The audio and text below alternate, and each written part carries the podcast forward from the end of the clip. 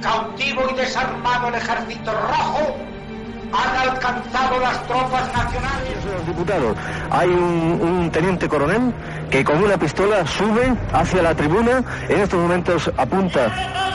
Es un... Estamos viviendo momentos muy graves para nuestra vida democrática. Y en estas circunstancias quiero dirigirme directamente a todos. de cercanías que circulaban Esto es Historias de la Historia. Dirige y presenta Fernando Lumbreras.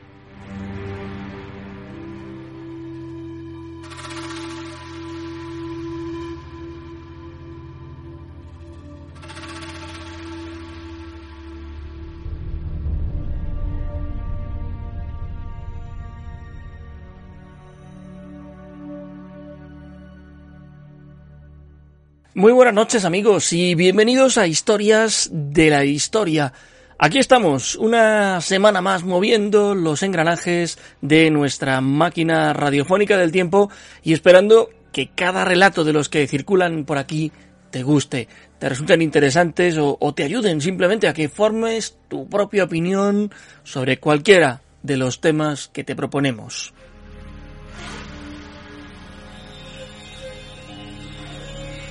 Esta noche os vamos a hablar de un personaje singular y de una aventura a unos niveles que no os podéis imaginar.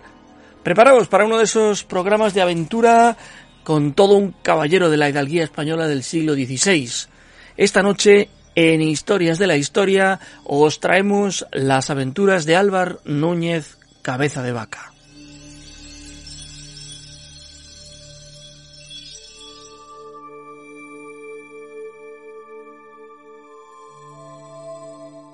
De Álvar no conocemos la fecha exacta de su nacimiento, pero se supone sucedió entre los años 1488 y 1490.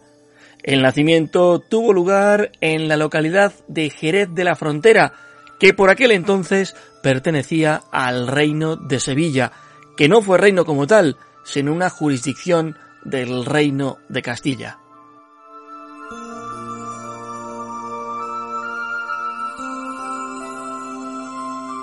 Nació en el seno de una familia de abolengo, y lo cierto es que no se tiene prácticamente dato alguno de su niñez. Comenzamos a encontrarnos con algunos retazos de su vida a partir del año 1511 en que emprendió rumbo a Italia para alistarse como soldado en la llamada Liga Santa, que era una coalición de países unidos para luchar contra Francia. En Italia combatió en la batalla de Rávena junto a Bartolomé de la Sierra y Alonso de Carvajal y fue ascendido a alférez luego de su participación en la contienda.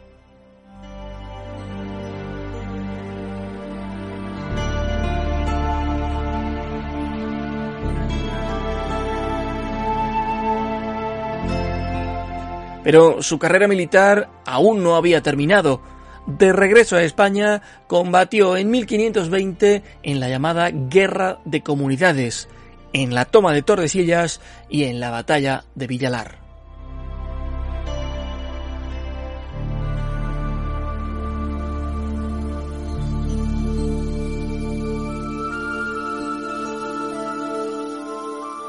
El 17 de junio de 1527, nuestro personaje parte desde Sanlúcar de Barrameda con rumbo a América. Al frente de esa expedición viaja también Pánfilo de Narváez. Y el objetivo marcado era alcanzar la Florida y encontrar la legendaria fuente de la eterna juventud, algo de lo que bien podríamos dedicar un programa completo. El viaje no estuvo exento de aventura.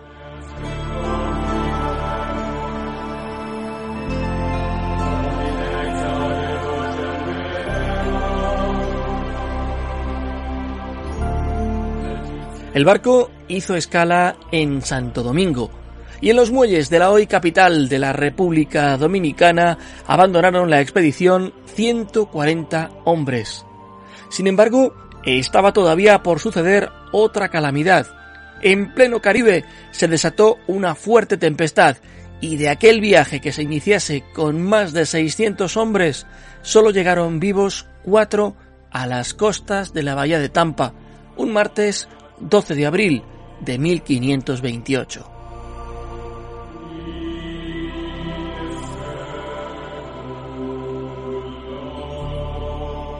Por delante quedaba una gran aventura que llevó al grupo a enfrentarse con indios en varias ocasiones.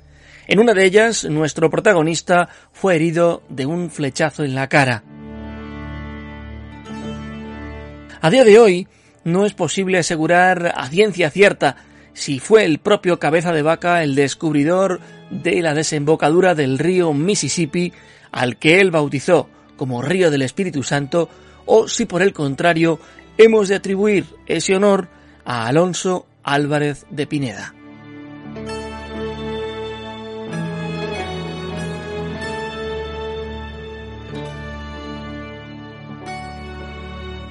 Sea como fuere, Álvar Núñez Cabeza de Vaca llegó a la isla de Galveston, hoy isla de Galveston, que él bautizó en su día como la isla de Mal Hado, de la mala suerte, y allí se vio abandonado ese grupo de aventureros. En esa zona se encontraron con indios carancaguas. Eran una tribu que repartía sus pertenencias y que carecía de mandos. Posteriormente fueron repartidos como esclavos de las familias de indios.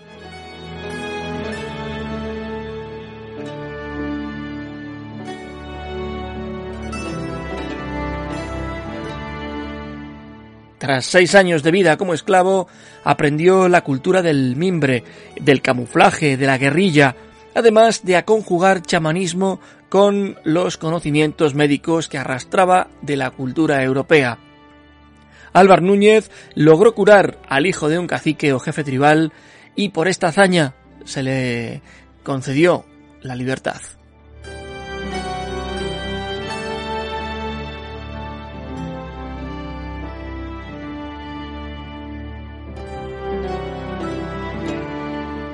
Durante algún tiempo, Cabeza de Vaca ejerció de mercader entre los indígenas del territorio comarcano a San Antonio y a la costa tejana. Llevaba conchas marinas y caracolas a los pueblos del interior, cambiándolas por cueros y almagra. Esto último lo usaba con frecuencia el montón de tribus que había en la costa para realizar sus pinturas.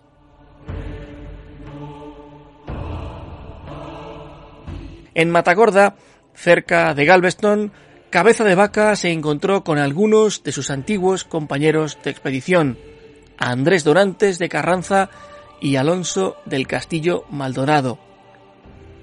Entre otros, él y unos cuantos eh, compañeros emprendieron una nueva travesía.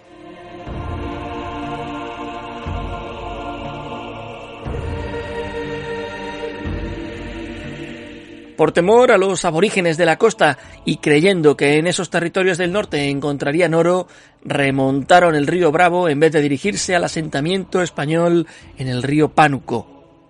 Durante el viaje hacia el noroeste de México, ejercieron de curanderos mediante la imposición de manos y el rezo de Ave Marías y Padre Nuestros en latín. Cuando Cabeza de Vaca extrajo con éxito la punta de una flecha que un indígena tenía clavada cerca del corazón la fama de curanderos y de gente de bien entre las tribus indígenas ya no les abandonó.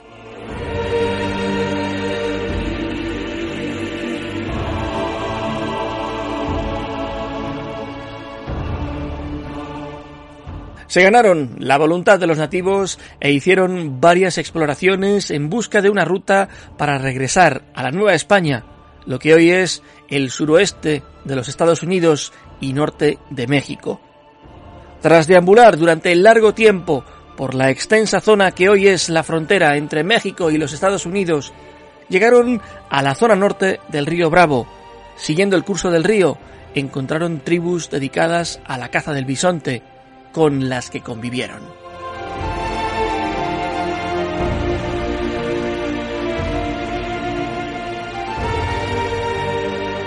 Finalmente, a orillas del río Petatlán, hoy llamado río Sinaloa, en el pueblo de Ramoa Guasave, restablecieron el contacto con un equipo de exploradores españoles en el año 1536, a pocas leguas de Culiacán, que ya era por entonces asentamiento español.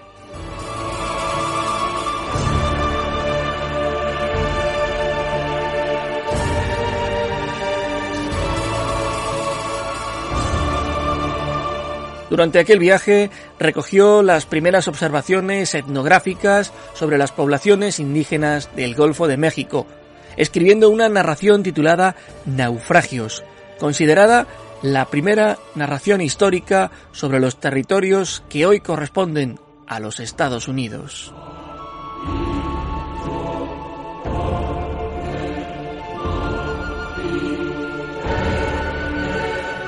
Álvar Núñez Cabeza de Vaca regresó a España en 1537, aunque poco tiempo permaneció en nuestro país. Al cabo de tres años ya estaba embarcado rumbo a Sudamérica para ocuparse de la gobernación del Río de la Plata. Llegó a tierras americanas en enero de 1541. El objetivo era llegar hasta Asunción.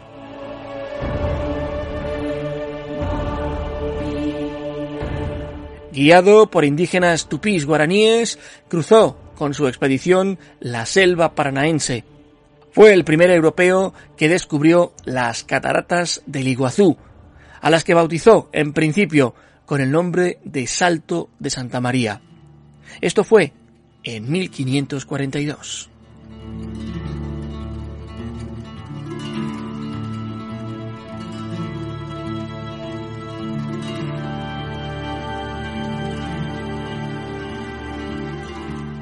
Al llegar a Asunción, pronto entró en conflicto con los capitanes y colonos españoles allí establecidos, quienes, alentados por Domingo Martínez de Irala, rechazaban la autoridad del gobernador y sus proyectos de organizar la colonización del territorio, olvidándose de perseguir los quiméricos tesoros de los que hablaban los mitos indígenas. Finalmente, ocuparía el cargo de gobernador el 11 de marzo de 1542.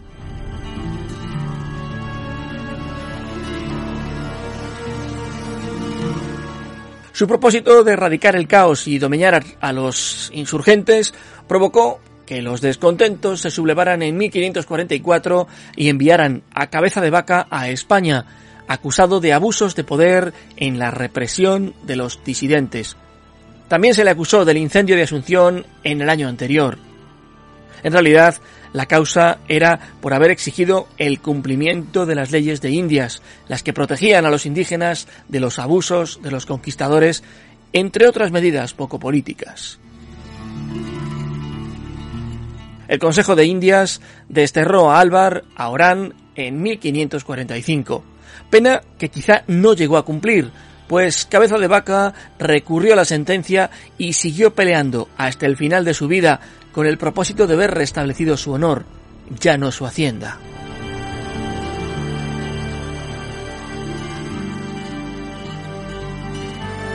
Aunque los últimos años de su vida son una incógnita, quizá por los documentos encontrados por algunos historiadores cuyas obras se reflejan en un montón de libros, Álvar murió en Valladolid el 27 de mayo de 1559. Es improbable, como han afirmado otros, que tuviera algún cargo de relevancia en sus últimos años. Aunque no consta, también hay quien dice que pudo haber tomado los hábitos y acabar sus días entre el silencio de un monasterio.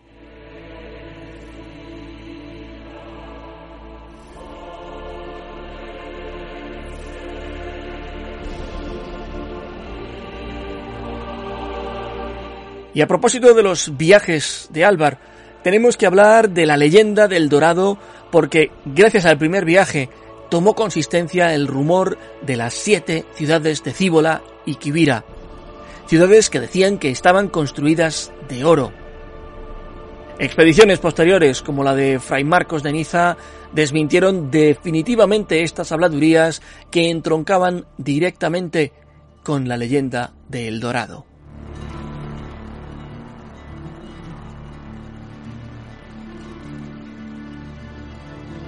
El personaje de esta noche fue el primer europeo que vio a los indios americanos cazar y alimentarse de esos colosales bisontes que poblaban las praderas del territorio que hoy ocupan los Estados Unidos.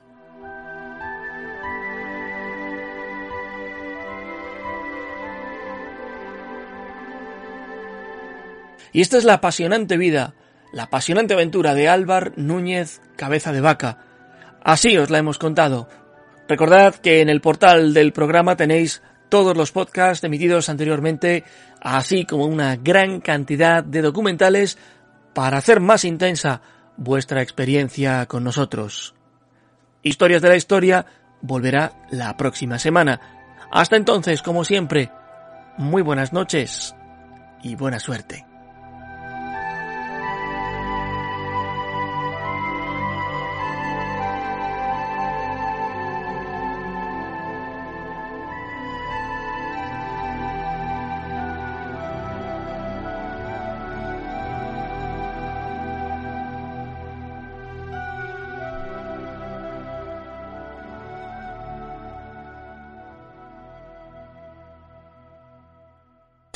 Viva Radio, tu radio de viva voz.